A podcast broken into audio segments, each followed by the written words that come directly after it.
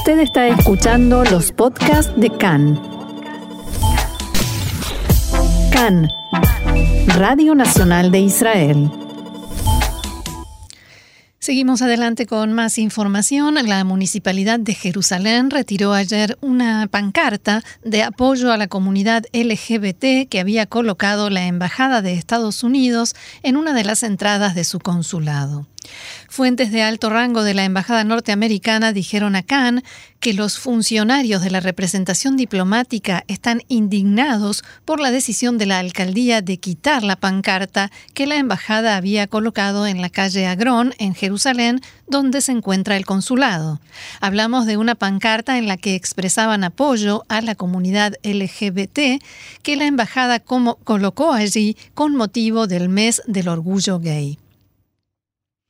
En la tarde de ayer llegaron varios inspectores municipales y por orden del viceintendente Arie King y alegando que se trataba de una violación de una ordenanza municipal, retiraron la pancarta.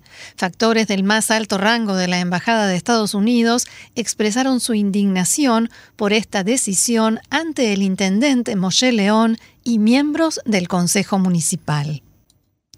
También manifestaron que la forma como fue retirado el anuncio en cuestión produjo una situación muy incómoda, siendo que la disidencia al respecto se podía haber resuelto mediante el diálogo en lugar de mandar inspectores a quitar la pancarta y provocar, abro comillas, ruido mediático innecesario.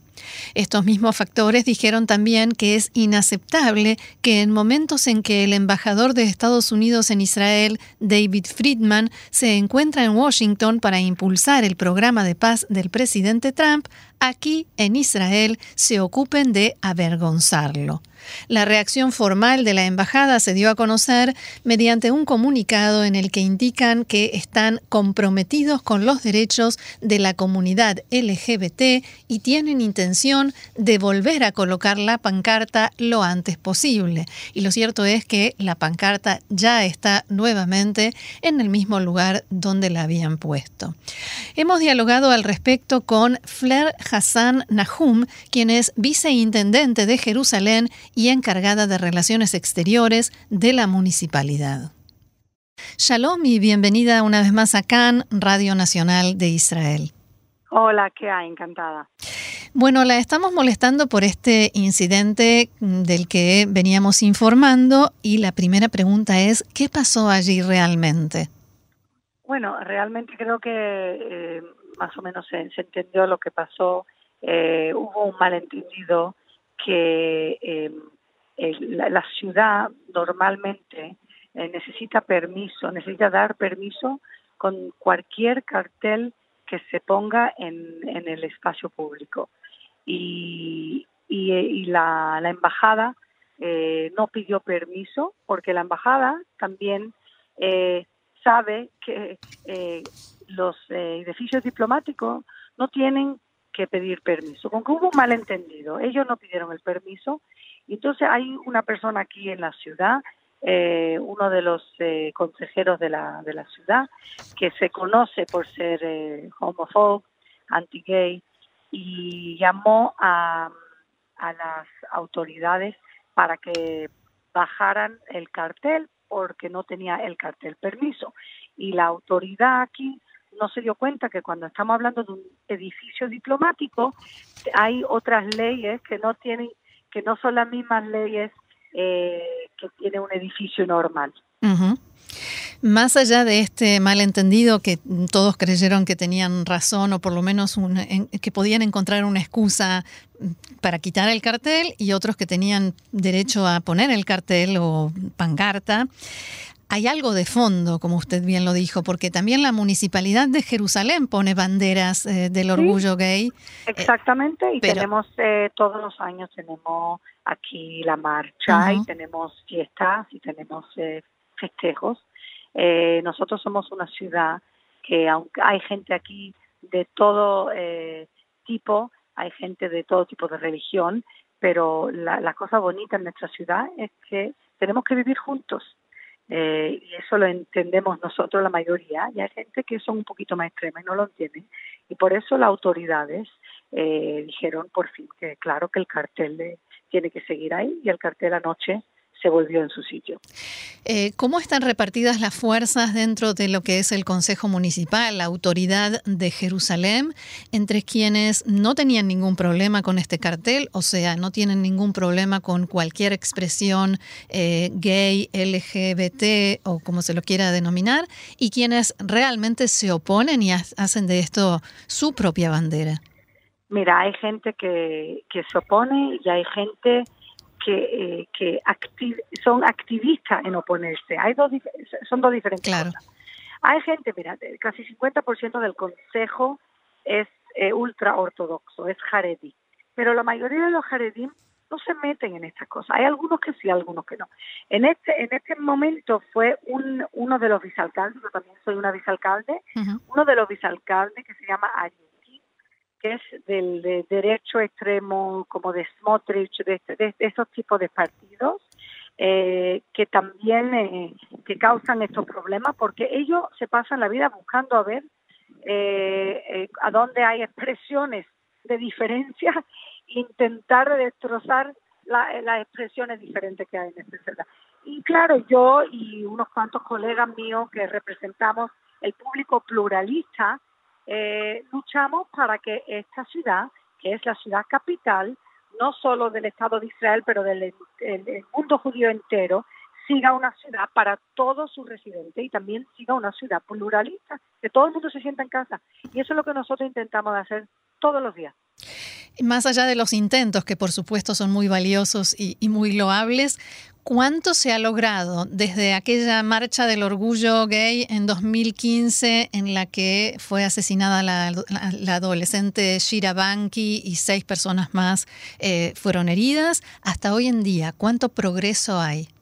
Yo estuve en esa marcha y tuve 10 metros de esa pobre muchacha que murió eh, y lo, lo tomé muy en serio. Yo todavía no estaba en, el, en la política.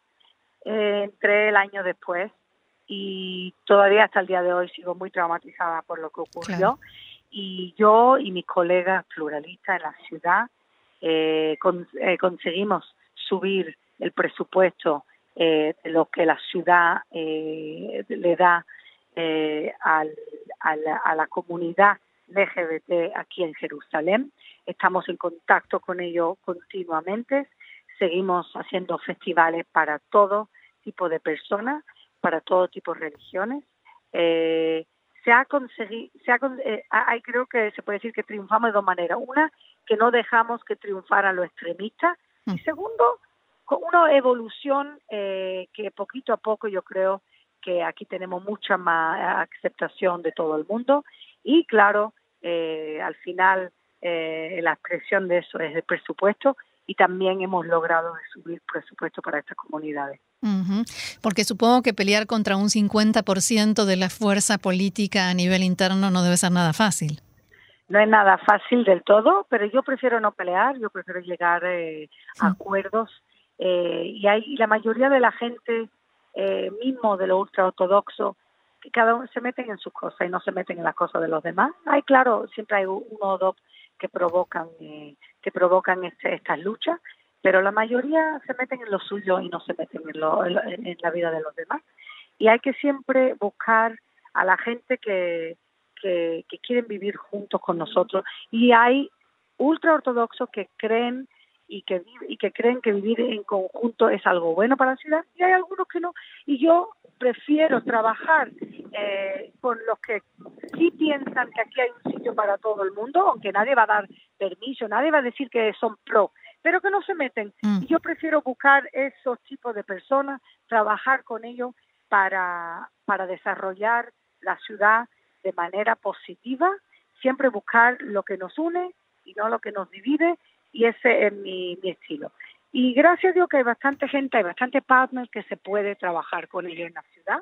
Y siempre, claro, a la misma vez, luchar con los extremistas y la gente que quieren dividirnos. Y eso es lo que nosotros hacemos, eso es lo que yo hago. A nivel educativo, ¿están haciendo algún tipo de trabajo eh, por esto del entendimiento, la apertura, eh, la aceptación de todos?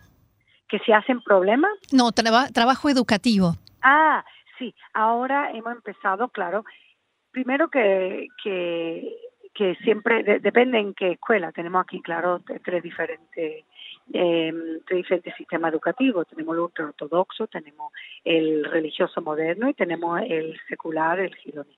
Eh, claro que en el ultraortodoxo no hay con quién hablar eh, a nivel educativo, pero en las escuelas religiosas sionistas hay ahora eh, eh, eh lecciones educativas y, y de, de, todo lo que sea eh, educación de género eh, y eso es algo que es nuevo, que lo hemos metido en los últimos dos años, que es algo eh, muy avanzado y estamos muy orgullosos que lo logramos meter en el currículum educativo, en las escuelas religiosas y las escuelas seculares. ¿Y en qué situación está Jerusalén desde el punto de vista de actividades, por ejemplo, en Shabbat? ¿Cuántas, eh, ¿Cuántos lugares abiertos hay? Porque eso también fue motivo de, luchas y de discusiones. Bueno, mira, eh, nosotros eh, respetamos el status quo. El status quo que tenemos con los ultraortodoxos quiere decir que restaurantes y bares pueden abrir en Shabbat, pero centros culturales o centros de la ciudad eh, que son de la ciudad y no privados, no. Eh, y claro que hay excepciones en todo el lado. Nosotros seguimos eh, seguimos aceptando y respetando el status quo para que todo el mundo se sienta en casa aquí en Jerusalén. Hay más restaurantes, bueno, con la corona todo el mundo sí. ha sufrido mucho, pero hay más restaurantes que nunca abierto en Shabbat y por la primera vez en unos cuantos años tenemos eh, menos personas y menos gilonim, menos seculares que se van de la ciudad, porque esta ciudad mm. sigue siendo una ciudad muy diversa y eh, hogar para todas las comunidades. Y eso es lo más importante como ciudad capital. Uh -huh. Vuelvo al tema de la educación y de conocer al otro. ¿Hasta qué punto se trabaja también, si es que se hace, en que eh, la población secular de Jerusalén conozca a los ortodoxos y los comprenda? Mm.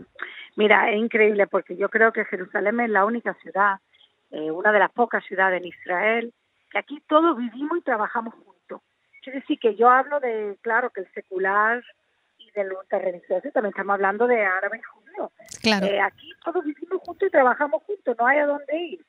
Eh, creo que más que nadie, aquí todo el mundo conoce ultraortodoxo, conoce árabe, todo el mundo más que en cualquier otra ciudad del país.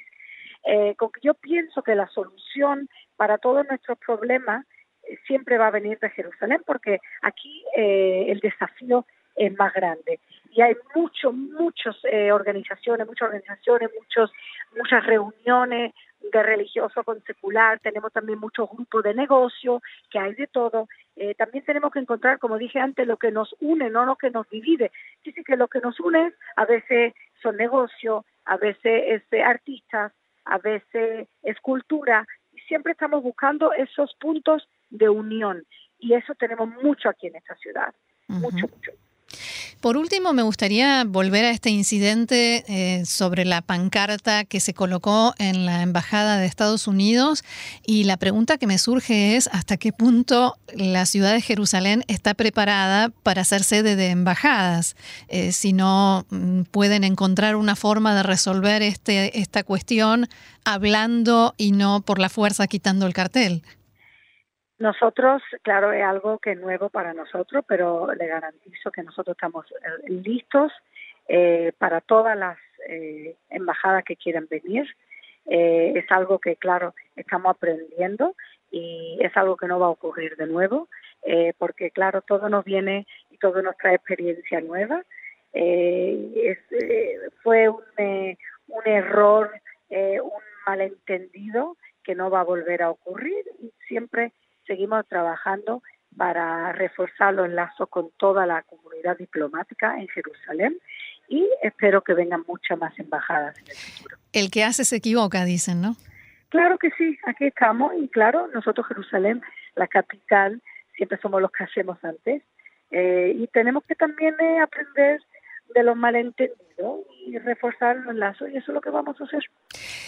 Flair Hassan Nahum, viceintendente de Jerusalén y encargada de Relaciones Exteriores de la Intendencia. Ahora sí, por último, me gustaría pedirle que, nos, que comparta con nosotros cuál es su mayor deseo para la ciudad de Jerusalén.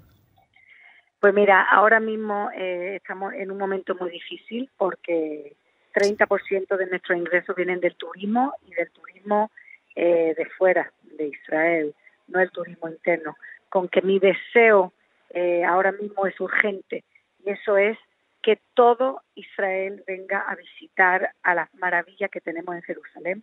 Hay actividades para niños, para mayores, para los que les gustan la historia, arqueología, arte, cultura. Tenemos algo para todo el mundo y yo invito a todos los que hablan español en eh, Israel que vengan a Jerusalén, que yo los encuentro aquí. Bien, nos ponemos la mascarilla y allá vamos. Queda hecha la invitación. Muchísimas gracias por este diálogo con nosotros y será hasta la próxima. Shalom. Hasta la próxima. Shalom.